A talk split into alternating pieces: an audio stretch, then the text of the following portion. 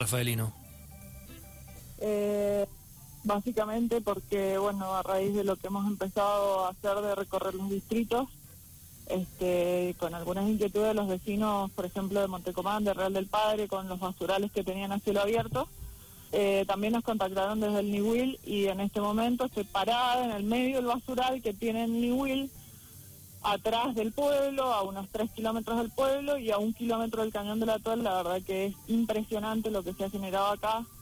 Este, residuos de todo tipo, domiciliarios, escombros, este, incluso están quemando basura. Así que eso hemos venido a constatar, a llevarnos imágenes y bueno, a proceder a solicitarle a al municipio que erradique este basural como lo están empezando a hacer en Montecomán porque es este obligación de los municipios erradicar los basurales o microbasurales a cielo abierto y bueno, más este en un distrito como el Niwil, cerca del cañón de la Tol, que se puede ver desde, desde el cañón eh, y, y- y con la contaminación que trae al pueblo, ¿no? Es- Este, esto de acá que la verdad que eh, me he sorprendido para mal porque es muy grande y, y bueno, la gente del Niwil como nadie merece tener esto en su distrito, ¿no?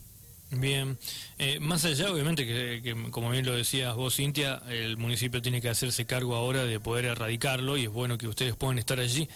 Eh, qué difícil que esto se siga haciendo, ¿no? Que siga pasando, ¿no? Culturalmente se siguen haciendo este tipo de cosas, se siguen generando y, y hay denuncias y denuncias y denuncias y siempre hay que estar gestionando sistemas similares. O sea, hablabas de Real del Padre, también Montecomán, pero no es la primera vez que pasa esto en la historia.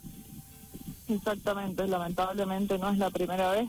Este, siempre lo repito, como Estado tenemos que dar el ejemplo, tenemos que hacer un, un tratamiento, me refiero a Estado, me refiero al municipio en este caso, donde tenemos que nosotros dar el ejemplo y educar a la gente en ese sentido, este, para no llegar a la sanción. Me parece, no, no creo en los sistemas de sanciones, sino que creo en los sistemas educativos y, y en eh, la, acostumbrar a la gente este, a cuidar el medio ambiente. Yo creo que no es imposible, que va a tardar mucho tiempo, pero que se puede lograr, pero eh, evidentemente tiene que estar el Estado presente dando el ejemplo y, y, este, preservando todos nuestros atractivos naturales hoy porque estoy acá en el Niwil, pero también preservando la salud de los vecinos y si hay un vecino que va y tira, este, que sea con educación, que, lo, que le enseñemos cómo y dónde depositar los residuos o qué hacer con esos residuos. Este, la verdad que es triste. El Niwil está lleno de turistas en este momento y se ve desde el pueblo, desde el cañón, eh, la cortina de humo donde se está quemando la basura. O sea, eh, eh, tenemos que volver a hacer ese destino turístico y ese lugar de Mendoza característico por nuestra limpieza y por nuestro orden y por nuestro amor por la naturaleza y por, lo- por los recursos naturales que poseemos. Así que creo que básicamente hay que empezar con una fuerte campaña de educación por parte del municipio y dando el ejemplo, ¿no? Muy bien, Cintia. Eh, por otro lado, ya vamos directamente a, lo tuyo, a- en lo que estés trabajando, proyectos, eh, en qué estás en este momento. Eh, es bien que hemos comenzado el año, ¿no? Un año nuevo, distinto, pero imagino que ya están proyectando diferentes cosas, sabiendo que por la tranquilidad que por ahora tenemos con respecto al virus, más allá de que no tenemos que relajarnos, pero permite que uno pueda eh, imaginar, pensar y proyectar, eh, por lo menos a medio y corto plazo, ¿no? Exactamente, bueno, eh, inicialmente eh, el año pasado lo terminé con esta preocupación de lo que es eh, residuos y tratamientos de residuos sólidos urbanos, este, con eh, limpieza de acequias y distribución de turnos de agua para la ciudad y para los distritos. Eh, he seguido en esta misma sintonía, bueno, en este momento con muchos pedidos de informe y solicitando al, al Ejecutivo algún tipo de gestión y algún tipo de respuesta. Eh, y más allá de eso también, bueno, pues eh, empezamos a solicitar este, poder volver a trabajar con, de forma presencial, como está haciendo la legislatura de la provincia, y de ahí ya empezar también con el contacto más fluido con los vecinos y viendo donde se, se necesite alguna gestión o algún tipo de proyecto, como también ha surgido de acá de, de los mismos vecinos del New Will que tienen algunas necesidades y surgen proyectos de, de, ordenanza o de declaración, así que en ese sentido vamos eh, y siempre, como siempre lo destaco, siempre cerca al vecino y viendo lo que el vecino le hace falta y no por ahí haciendo proyectos por ahí inviables o difíciles de concretar más que eh, lo que el vecino concretamente necesita.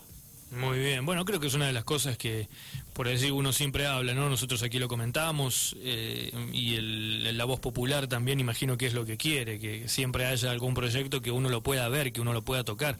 Creo que el vecino es algo que siempre busca y necesita y, mucho más todavía porque esto beneficia, ¿no? En el caso de que vos estás hablando de la parte del medio ambiente, es algo que beneficia a todos, no solamente hablamos de lo que beneficia a un color político, que creo que es lo que por allí nos ayuda a crecer como sociedad.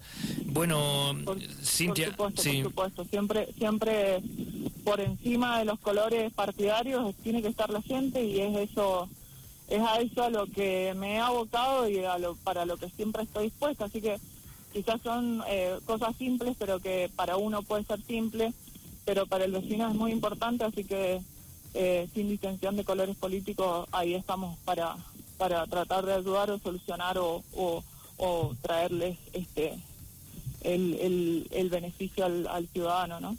Te llevo para otro lado, pero que me interesa conocer tu opinión y creo que también aquellos que han elegido en las últimas elecciones también les gusta saber qué opina cada uno de los concejales o, legisladores o, funcionarios, ¿no? Y mm, tiene que ver con el comienzo de clases. Eh, ahora arranca a partir del primero de marzo, pero bueno, ya sabemos que algunos chicos ya han vuelto.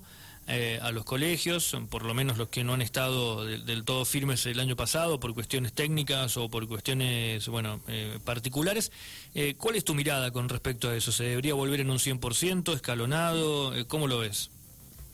La verdad es que primero hay que destacar la labor de los docentes durante la pandemia porque este, se tuvo que amoldar y acomodarse a lo que se tenía y a lo que se tenía que resolver en el momento y yo creo que tanto la Dirección General de Escuela como el gobernador de la provincia, como los docentes, que son los que han hecho el trabajo duro, digamos, de, esta situación, este, hay que valorarlo y hay que, la verdad que mis respetos hacia todos ellos que han, eh, eh, de alguna forma u otra, eh, hacer llegar al, alumno su, su, su, tarea, su trabajo y tratar de, de seguir educando en esta situación tan rara que nos tocó vivir. Eh, la verdad que la provincia de Mendoza y San Rafael en particular ha demostrado que eh, nuestro sistema sanitario eh, nunca colapsó, siempre respondió, este, responde, estamos muy bien preparados este, y, volver a las aulas, si se quiere en su totalidad, sería lo ideal y lo más importante para los alumnos y para los maestros que así lo puedan hacer. Así que también celebro que, el gobierno de la provincia haya tomado esta iniciativa.